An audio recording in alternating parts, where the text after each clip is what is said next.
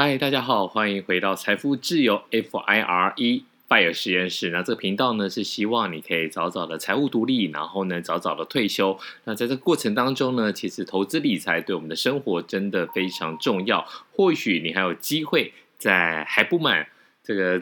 法定退休年龄的时候呢，就可以快乐退休。我觉得这应该是人生中一件美事啊。所以呢，我们今天来帮助网友。那之前有几集其实反应都还不错。我们今天来看看说网友的一个对账单。那这个的话，呃，我觉得蛮特别的啦。就是他在过去这几个月以来，当然我们是看不太到说他的一个买买入的一个时间啊。但是以他付出的成本，我们可以稍微推估一下。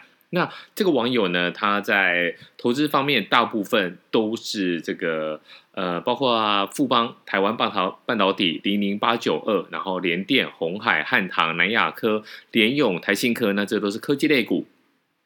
其中呢，大概也只有元大金是比较属于金融，比较属于券商这一块。那我们来讨论一下，说他。现在他讨他讲到一个重点啊，他觉得说他的这些投资的部分呢、啊，感觉上负成长比较多，那该怎么办呢？那我们之前其实，在其他的集数里面有提到，大家有兴趣的话可以往前去看。那它的标题呢，其实就是说呢，如何快速一秒钟让你的这个财务报表或是你的绩效变好。在在股票里面，我们大家来看的就是说，你的获利的是。获利的股票跟你赔钱最多的，那我们现在来看两个部分。第一个呢，它获利最多的是百分之六十九点四六啊。那么在二三零三联电这一块呢，它买入的成本大概是七万多，那现在的价值大概是十二万，所以呢，它有将近七成的一个获利率。那另外比较辛苦的就是说，哈台信科，台信科呢，它是跌了二十七趴嘛。那今天我们就来看一下。他在这两档里面呢，嗯，其实我觉得比较特别的是，我不知道他有没有发现，就是说他这两档的一个现值，你在呃看自己的未实现损益的时候，你可以看一下现值，因为并不是说你当初买的股票是多少钱，那它这个股票的价值就是多少钱。我们还是要很清楚来看，说它现在值多少钱。那他现在手上他持有的联电呢是十二万，它的现值。然后呢，台信科它现在持有的也是十二万。那但是呢，这两个十二万其实是有一个天差地别。另一个呢是它从七万多嘣嘣嘣涨到十二万。那么另外呢，则是它付出的成本，台信科是从十七块嘣嘣嘣跌到了十二万。所以呢，这一点呢，真的是它。这个网友特别要要要注意的，就是说，如果台信科跟联电他们持有的时间是差不了多少的，那为什么你会让这种事情发生？那如果我们先不要讲个股好了，我们先跟各大家分享一个逻辑：不管你今天赢的，就是你今天获利的是不是联电，或者是红海，或者是汉塔，那不管你今天赔的是联咏还是台信科，其实你在发生这个走呃走势的时候。你就应该做一个果断的处理。你现在要怎么样可以快速的让你的呃未实现损益变得好看？那当然就是砍掉台信科。台信科，那三三零七的台信科呢？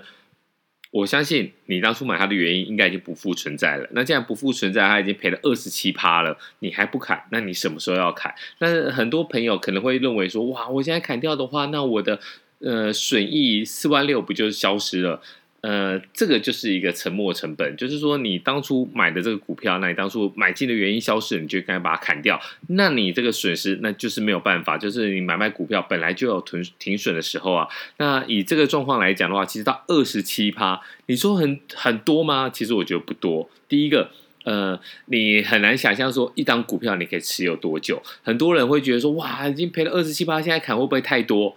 呃，真的不会太多。很多人会持有到。赔了一半，腰斩再腰腰斩，很多人甚至是赔到七成五才会忍痛砍。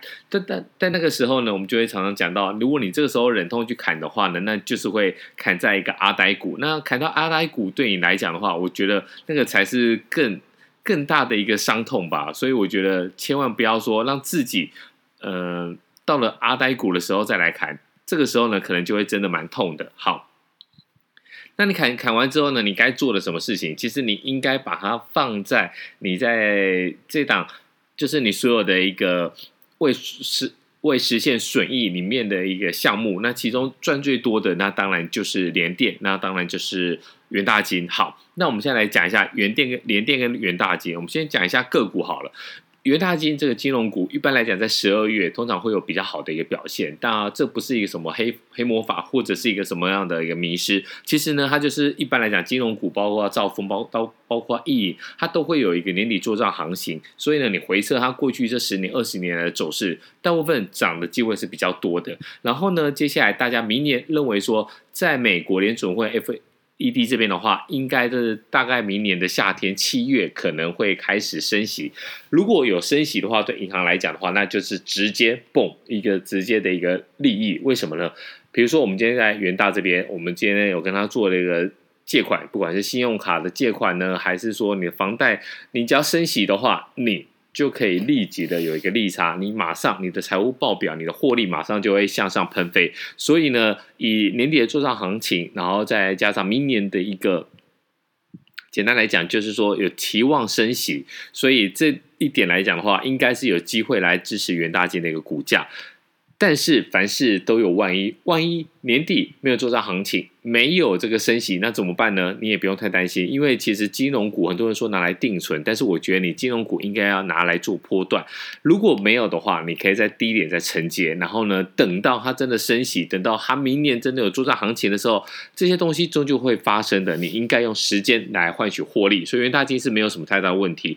那么另外一点呢，这个联电，联电就是一个非常非常俏皮的一个股价啦。它现在的话，因为我朋友就是这个网友他给我们看的是在六十。二点六块钱嘛，就是现在他传给我们的时候，大概是这个价钱。那我也没有特别去看呐、啊。那一般来讲，在业界，在很多投资人这边的话，你可以想一个方法。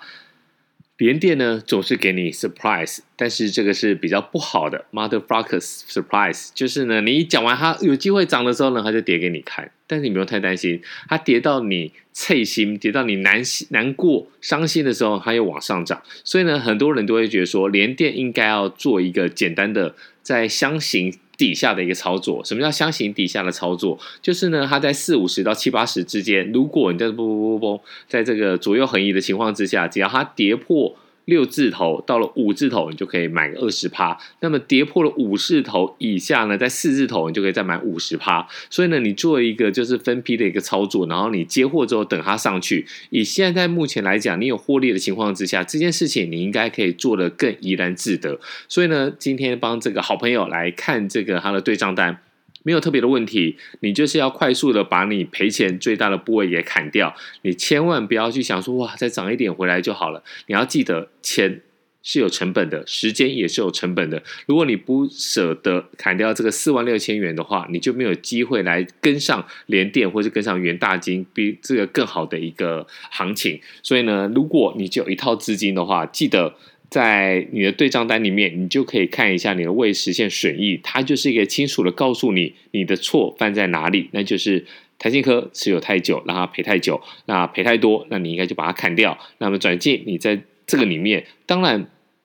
很多朋友会问说：“那如果可不可以去买？可以，当然可以买，当然去买可以，买别的可以吗？”但我对对你又不是那么了解，我不太知道说你会不会有其他的一个优势。那优势就是说你会懂其他的业界，或是你有一些比较内线的一个消息，那当然是可以发挥的。但简单来讲，就是说你从这份考卷，就是你的未实未实现损益的对账单来讲的话，你可以清楚的看到你现在。要做的事情就是把资金放在比较强势的股票里面，而且短期来讲的话，风险不大的股票。那希望这一集呢对你会有帮助。那如果还有什么呃比较特别的想问的，也不要不要客气哦，反正你都已经私讯给我们了，就再来吧。好，那我们今天这一集就讲到这里。如果有任何的问题的话，欢迎大家来私讯。我们下一集见，拜。